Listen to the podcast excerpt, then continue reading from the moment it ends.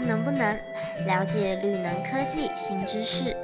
想知道关于太阳光电的奥秘吗？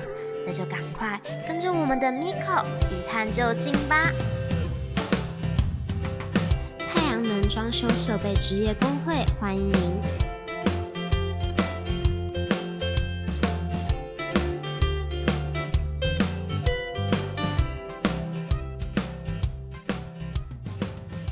大家好，欢迎收听《太阳能不能》，我是 Miko。上一集呢，和大家一起探讨碳关税。那这一集呢，就要和大家来聊一聊喽。绿能的领头羊德国，因为啊气候目标落后，所以即将实施七项的优先措施哦。在去年呢，二零二一年十二月。德国呢正式结束梅克尔十六年的保守统治啊，由社民党、绿党和自民党组成了所谓的红绿灯联盟啊，在柏林就职。那由绿党籍的哈贝克掌管超级部会，那这个单位呢，也就是所谓负责经济、能源和气候的单位。那德国的人民呢，对于新政府的期望很高哦，希望能够扭转现今的局面。那哈贝克呢，也表示啊，这个接掌政府之后啊，要面对非常多亟待解决的问题。这一番话呢，听起来是语重心长啊。呃，我们知道呢，再生能源呢，其实是靠天吃饭啊。从发电的角度来看呢。德国的天然条件并不怎么好哦，因为呢，像日照时间呢就不如南欧，也没有奥地利和挪威丰沛的水利资源。但是德国呢，现在却又是全球绿能的领头羊。为什么呢？因为啊，它拥有了一百七十座的太阳能发电设备和三万台风机，数量啊领先整个欧洲哦。那德国现在呢，也有九家的这个核能发电厂啊，即将在二零二二年之前提前关闭啊。二零二二年就是今年了，在今年底呢，他们要完成非核家园，那成为第一个推动能源转型的主要工业国家。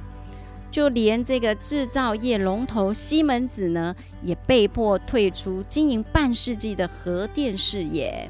转投入离岸风电发电的怀抱，可见得呢，这个福岛事故啊，对德国能源政策有很大的冲击性啊啊！那德国的煤矿蕴藏非常的丰富啊，拥有长达两个世纪的悠久历史，为德国带来源源不绝的能源和繁荣的经济啊，也是德国战后经济奇迹的重要工程。但是呢，随着开采的成本增加和国际减碳的压力不断哦，终于达成了共识，要在二零三八年前停止燃煤发电。那德国呢，从两千年开始呢，再生能源法呢开始计算哦，能源转型的路呢，在二零二零年正好走到了二十年哦，从一开始的百分之六。到二零二零年呢，已经达到一半用电呢来自于绿能的好成绩哦，而且他们设定了二零三零年要达到百分之六十五的目标，而到二零五零年呢，至少占百分之八十的绿电。那在他们的绿能发电当中呢，又是以陆地风力发电为主导哦，扮演着至关重要的角色。但是，身为这个绿电的领头羊啊，德国。在去年二零二一年的气候进展来说呢，是相当不利的一年，因为风速异常的减弱，所以造成了再生能源发电量跌到了两年的新低耶。而且呢，虽然碳排放量呢，因为 COVID-19 呢短暂的下降，可是不久之后呢又止跌回升了，所以二零二一年的气候目标没有达标。这个哈贝克呢，在柏林报告呢德国气候进度时，他也很坦率的说啊，如果照目前的步调呢，到二零三零年，德国的碳排量呢将仅减少百分之五十啊，呃，本来应该是要达到百分之六十五的，但是呢，只能够达到百分之五十哦，所以呢，可能无法实现就是二零二二和二零二三的气候目标，也就是德国将连续三年哦无法达成气候目标，所以这个哈贝克呢就说啊，这个德国必须将减排速度提高两倍，也就是在削减百分之二十五。才能够实现二零三零年百分之六十五的目标哦。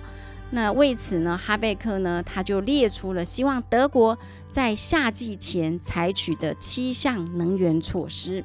我们现在呢就跟大家来讨论一下这七项呢是哪七项的能源措施啊？第一个呢就是冲高太阳能发电量啊，也就是呢。呃，本来都是以风速为主嘛，哈，但是他们现在呢就加速计划哦，增加光电案的招标，那希望就是能够为这个太阳能装置提供更多开放的空间哦，而且呢，新商业建筑或者是私人住宅，太阳能呢已经成为必备的设备啊，就是你今天要盖这个厂房也好啊，要盖这个呃商业大楼或者是私人住宅。这个建制太阳光电是必备的设施。好，第二个呢，就是腾出土地给更多路上的风场啊。这个哈贝克呢，觉得就是要扩张路上风力发电法哦，呃，缩短与军事基础设施最短的距离。距离既然缩短了嘛，这样就可以获得更多的空间啊。这个就是第二个腾出土地的部分。第三个呢，就是控制飞涨的电价哦。哈贝克的目标是从二零二三年开始哦，它停止向消费者征收再生能源附加费，那这些费用就改由国家预算承担呢。这样子大家就会更喜欢使用再生能源。第四个呢，就是推动碳差异合约啊，也就是加速工业脱碳。哦，尽量就是鼓励这个工业啊，减少排碳啊，甚至于就是，如果你继续使用这些碳排的部分的话，那二氧化碳的成本呢，哎，基本上它就会是很高哦，这样子来拉开这个两间的一个差价，让这个工业加速呢，就是近零排放的概念啊。第五个呢，就是二零三零年呢。百分之五十的供暖设施达到气候综合。我们知道德国其实它是会下雪的国家嘛，哈，所以呢，供应这个暖气的设施是非常重要的。他们现在也呃要提高建制节能供暖系统的预算。我们知道，其实如果你要用这一些节能的供暖系统，基本上，嗯。花费会比较高，所以他们现在就由国家来补贴哦。那第六个其实跟前面这个有点像哦。他说重审建筑能源法，保障投资者啊。那也就是说，他现在就是希望能够二零二五年起啊，新安装的这个供暖设备啊，必须百分之六十五使用再生能源啊。也就是他鼓励啊，大家就是多多使用这个节能建筑。同步的做调整，那这一些因为建筑材料节能的部分可能价格会比较高啊，但是就是由国家来补贴。那第七个就是绿氢产量翻倍，绿氢哎，什么是绿氢呢？嗯，我们知道现在很多传统的重工业啊，很难达到就是减排的目标，为什么？就像是钢铁啊、水泥啊、塑化啊，以及航空航运等啊，这些都是属于高耗能的产业。那全球每年将近百分之三十的碳排量呢，就是由这些产业排出。诶，哦，但是呢，没办法呀，因为他们这需要的燃料是比较多的，所以就会造成污染嘛。哈，但是近几年快速发展的氢能。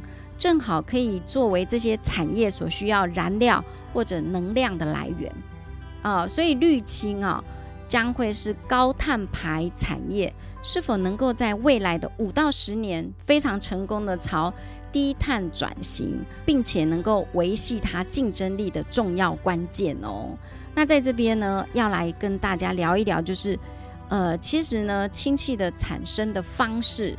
为什么现在氢气会受到大家这么大的重视啊？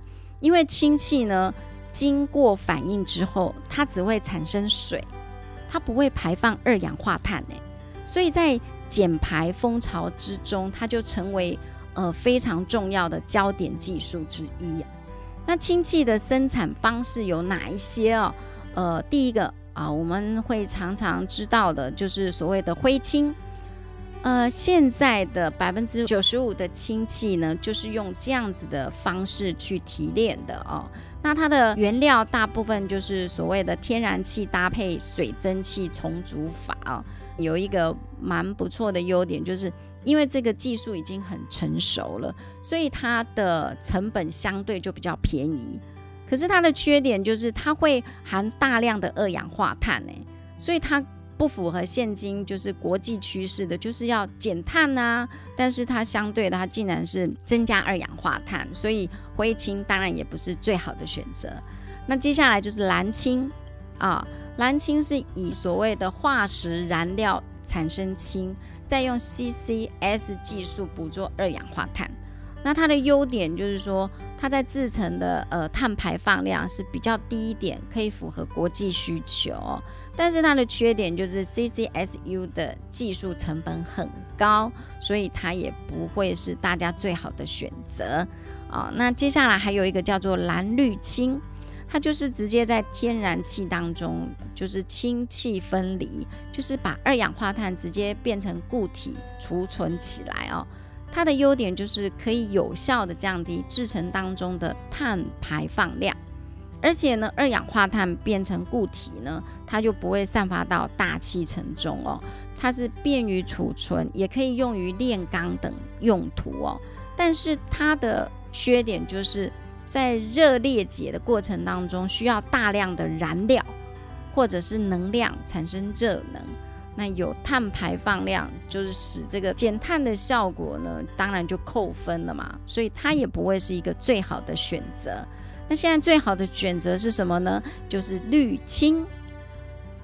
绿氢就是利用过剩的再生能源，在电解槽中呢得到氢气跟氧气，所以它的优点就是制成当中几乎没有碳排放哦。而且呢，它可以就是生产规模具弹性，可协助整合再生能源啊。那它的缺点，目前的缺点当然就是水电解的转换率，现在目前只有百分之七十到八十而已。但是我想这个是技术上可以去克服的啊。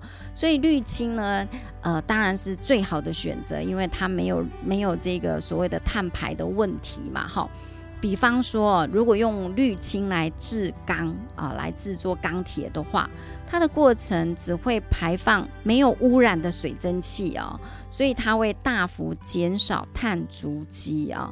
所以德国利用再生电力制造的低碳与零碳氢气制造产量呢，要大幅增加哦。这个就是呃，这个以上呢，就是哈贝克积极采取的七项能源措施啊。呃，他提出来的这样的措施呢，也受到环团非常大的赞许，因为希望提案呢七大措施可以为德国的气候政策带来新气象哦。那从这边可以了解，就是这一份规划为德国陷入泥沼的这个能源转型工程提供必要的推动力啊。接下来的几年呢，德国必须削减从二零二一年。累积到现在的超额排放量，除了气候行动部之外啊，交通、营建啦、农业等相关部会哦，都应该要设定自己各自的气候行动计划哦。所以呃，这个哈贝克对现实的理解，呃，符合产业界的估算哦，所以产业界随时准备和政府合作迎接挑战。这个就是我们现在目前德国的处境，而且啊，它的已经找到了解决的方式啊。好的，这就是今天和大家分享的德国现况。欢迎大家订阅《太阳能不能》，可以快速收到我们最新的资讯哦。谢谢大家收听《太阳能不能》，了解更多的绿能。我们下一集再见喽，拜拜。